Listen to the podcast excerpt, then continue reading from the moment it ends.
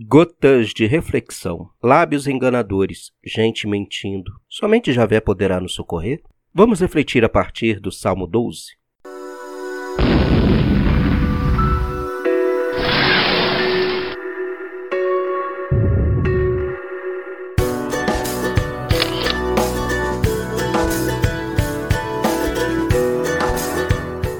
Salmo 12 Socorro, Javé, pois acabaram-se os fiéis. Desapareceu a lealdade entre os filhos dos homens.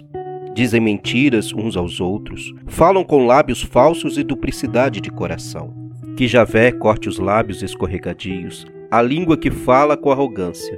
Eles dizem: prevaleceremos pela língua. Enquanto nossos lábios forem eloquentes, quem nos dominará? Por causa da opressão sobre os humildes e do lamento dos pobres, agora mesmo eu me levanto. Javé o diz e porei a salva quem o deseja. As palavras de Javé são palavras puras, como prata no crisol, depurada de toda sujeira e sete vezes refinada.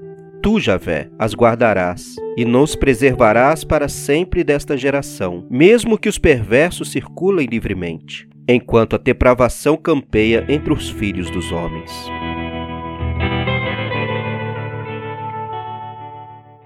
O Salmo 12 começa com um pedido de ajuda. É um salmo de súplica coletiva. A situação é grave e urgente. O pedido de socorro pertence a um grupo.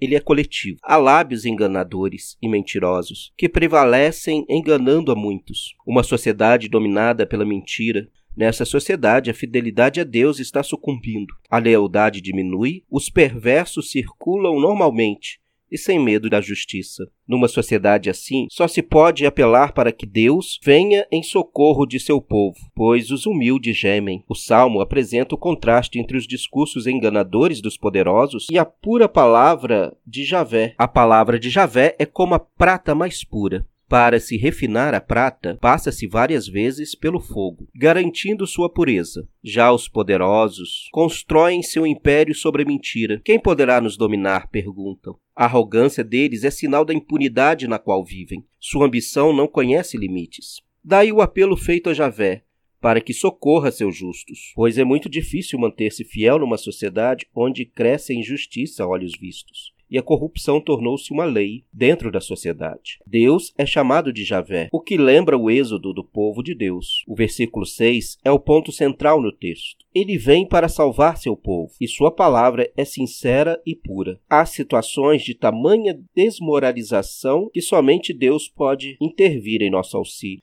Então, gostou deste salmo? Gotas de reflexão. Até o próximo. Um abraço a todos.